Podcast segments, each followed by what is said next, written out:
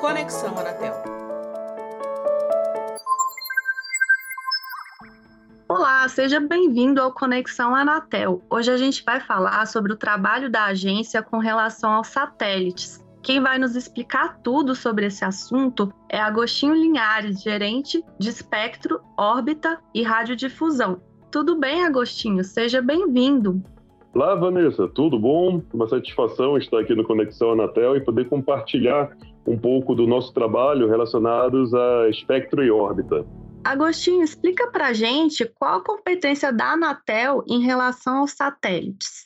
De acordo com a Lei Geral de Telecomunicações, em seu artigo 19, a Anatel tem a competência para administrar os recursos de espectro e órbita, o que nos permite dar as devidas autorizações para o direito de exploração do satélite, assim como as autorizações de serviços de telecomunicações. Portanto, a Anatel estabelece a regulamentação específica sobre o tema, os requisitos técnicos, que seriam as condições no qual as operadoras devem operar aqui no Brasil, como limites de potência, características do sistema de recepção e confere essas autorizações para que a capacidade satelital seja utilizada e comercializada no Brasil. E quais são as exigências da agência para autorizar o direito de exploração de um satélite? O direito de exploração é a autorização dada aos satélites geoestacionários ou não, uma vez que a gente tem aqueles satélites geoestacionários e temos satélites não geoestacionários, esses sistemas operam nas faixas de frequências conhecidas como serviço fixo por satélite, serviço móvel por satélite serviço de radiodifusão por satélite. Então, quando você tem um serviço, é, ou então um satélite que opera dentro desses serviços, você precisa de uma autorização no Brasil, você precisa de um direito de exploração de satélite para poder operar aqui no Brasil. Então, essas autorizações para os satélites que operam nessas faixas atribuídas para esses serviços, você tem que ter essa autorização. Se for outra faixa de frequência para outros serviços, como, por exemplo, radionavegação por satélite, que é isso? O GPS. Então, são serviços por satélite, todos nós fazemos uso mas não precisa de nenhuma autorização adicional para você fazer o uso do GPS, seja no celular, seja no seu carro ou no relógio voltando para aqueles serviços que efetivamente você precisa de autorização no Brasil. Então, a conferência desse direito de exploração requer que haja um processo correspondente na União Internacional de Telecomunicações. No caso, se for um satélite brasileiro, a interessada deverá requerer à Anatel que seja iniciado um processo junto à União, a UIT, né, a União Internacional de Telecomunicações, e no caso de satélite estrangeiro, a interessada deve informar à Anatel o nome da rede do satélite lá na UIT, que foi submetida por outro país, que vai ser o país de origem daquele satélite. Adicionalmente, é importante destacar que os satélites entrantes devem realizar a coordenação com os satélites que já estão autorizados aqui no Brasil ou com aqueles cuja solicitação de direito já foi submetida anteriormente, para os quais haja sobreposição de frequências. Com isso, a gente consegue proteger a operação dos satélites que já têm clientes aqui no Brasil ou aqueles que já fizeram uma solicitação anteriormente a este novo pretendente. A interessada pode solicitar o direito, mesmo que não tenha concluído a coordenação nacional ou internacional, mas, nesse caso, deve indicar que não causará interferência, nem solicitar proteção com relação aos sistemas para os quais a coordenação ainda não tenha sido concluída. Existe ainda uma série de documentos que devem ser submetidos à Anatel na formalização do pedido do direito de exploração do satélite. Esses documentos estão descritos no Regulamento Geral de Satélite, que foi aprovado pela Resolução 748 de 2021, e no Ato 9526, também de 2021.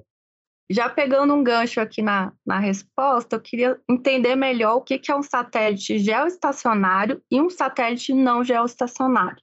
Satélite geoestacionário, Vanessa, são aqueles que mantêm uma posição fixa no céu, do ponto de vista de um observador na superfície da Terra.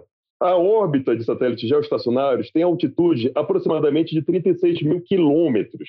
Então, nessa altitude, devido às características do campo gravitacional da Terra, os satélites consomem pouco combustível para manter a posição orbital. E as estações terrenas na superfície da Terra podem manter o mesmo apontamento para um único ponto no céu a fim de se comunicar com o satélite geoestacionário. Isto é, Para um usuário na Terra, aquele satélite está como se estivesse fixo, apesar de estar se movimentando, mas está se movimentando na mesma velocidade com que o planeta Terra está girando. Já os satélites não geoestacionários são aqueles que ocupam órbitas diferentes da órbita de satélites geoestacionários. Para um observador na superfície da Terra, esses satélites estão se movendo pelo céu. Então, inclusive, tem uma operadora que já tem autorização no Brasil que, eventualmente, você olha para o céu e vê um trem de satélites passando. São os satélites não geoestacionários em relação aos usuários na superfície da Terra. Os satélites não geoestacionários estão se movendo. E o satélite estrangeiro também precisa de autorização da Anatel ou só o satélite brasileiro? Sim, o satélite estrangeiro, para poder comercializar sua capacidade no Brasil, precisa obter essa autorização da Anatel. As condições da autorização, dada no país de origem, né, por exemplo, se for um satélite americano, satélite de algum país da Europa ou, enfim, de qualquer outro país, essas condições elas são consideradas pela Anatel também quando realizamos a análise técnico-regulatória porque as condições do país de origem também devem ser obedecidas aqui no Brasil. Agostinho, o direito de exploração de satélites tem um prazo? Pode ser prorrogado?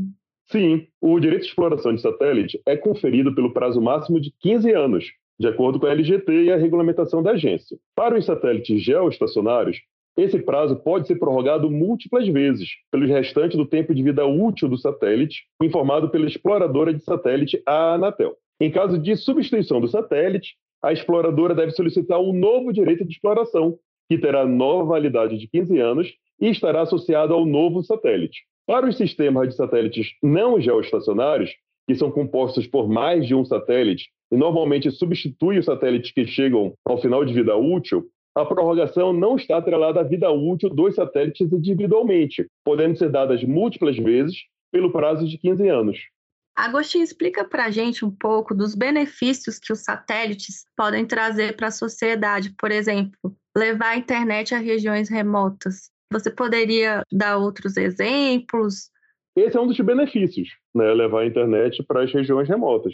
Uma vez que, devido à distância do satélite para a superfície da Terra, o satélite ele consegue cobrir uma grande área geográfica ao mesmo tempo. Com isso, é possível atender regiões que normalmente não atraem interesse de operadoras de sistemas terrestres. Por isso, é, locais desatendidos ou mal atendidos, você consegue ter uma infraestrutura via satélite que, se precisasse levar fibra, estações de radiobase, por aí vai, seriam muito caras. Então, realmente, o satélite consegue fazer essa integração nessas áreas que não têm uma rede terrestre. Mesmo nas regiões em que há cobertura de sistemas terrestres, os satélites também trazem benefícios, especialmente quando se deseja transmitir o mesmo conteúdo, como, por exemplo, o sinal de televisão. Você pode ter aplicações como DTH, onde você consegue que milhões de usuários tenham acesso àquela mesma informação simultaneamente.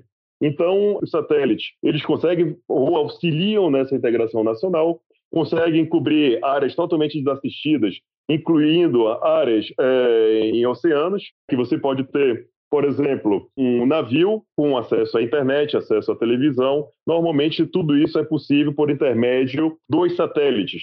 Assim como quando você tem uma transmissão por gasodutos, GLP-dutos, você pode ter uma transmissão via satélite naquela, nesse tipo de aplicação. E ilhas remotas também, muitos acessos se dão apenas por satélite. Então, o satélite é uma forma de você garantir essa cobertura nacional dos serviços de telecomunicações, onde todas as aplicações, uma vez que tudo é bits por segundo, né, tudo bits, você consegue ter diversas aplicações utilizando essa infraestrutura promovida pelo satélite. Nós temos também TV por assinatura por satélite?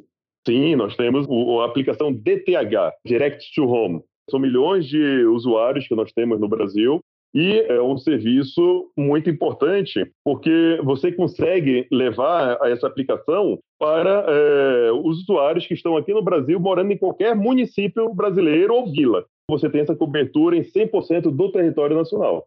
Com o novo regulamento de exploração de satélites aprovado em outubro do ano passado, foram abolidas as licitações. Explica para a gente como era antes e como é agora.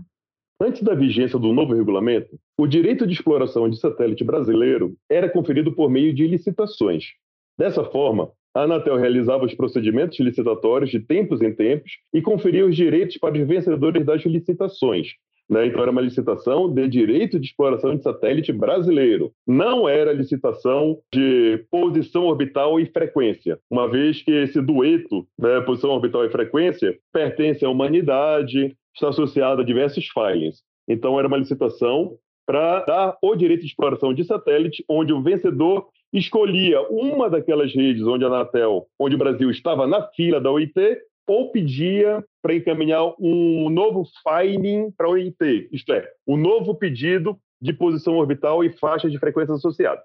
Com a alteração da LGT em 2019, a necessidade de licitação para a Conferência de Direito de Exploração de Satélite Brasileiro foi suprimida, cabendo à Anatel definir qual seria o mecanismo para a conferência desse tipo de autorização. Dessa forma, a Anatel estudou o tema inclusive a regulamentação de outros países, e propôs uma extensa alteração na regulamentação nacional, aproximando a forma de conferência do direito de exploração de satélite àquela do satélite estrangeiro. Essa proposta culminou no Regulamento Geral de Satélite. De acordo com o RGSAT, que é como nós chamamos o Regulamento Geral de Satélite, o direito de exploração de satélite brasileiro ou estrangeiro é conferido de acordo com uma fila de prioridade baseada na data de solicitação, ou seja, os direitos são conferidos na ordem que são solicitados e essa ordem também define a necessidade de coordenação.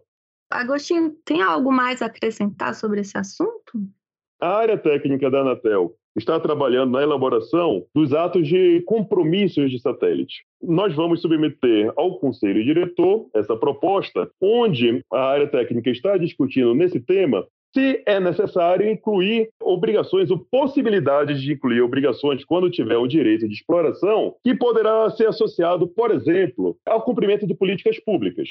Então, quando nós tínhamos a licitação, nas regras da licitação, na regulamentação antiga, a gente podia incluir obrigações de cobertura, por exemplo, cobertura 100% do território nacional, uma capacidade mínima do satélite cobrindo território brasileiro. Com o RGSAT, isso não está incluído. Então, nós estamos discutindo se cabe, se é adequado, nesse ato, incluir esse tipo de compromissos ou, pelo menos, a possibilidade de incluir esses compromissos.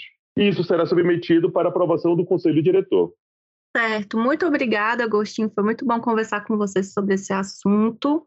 Obrigado também, Vanessa. Eu acho que o tema satélite é contagiante e ficamos sempre à disposição para compartilhar um pouco do nosso trabalho e dar o conhecimento para a sociedade do que a Anatel está fazendo, tem feito e saibam todos que a regulamentação da Anatel é uma das mais modernas do mundo e a Anatel tem sido referência para os países vizinhos da América Latina não apenas relacionado à regulamentação de satélite, mas na regulamentação de serviços em geral.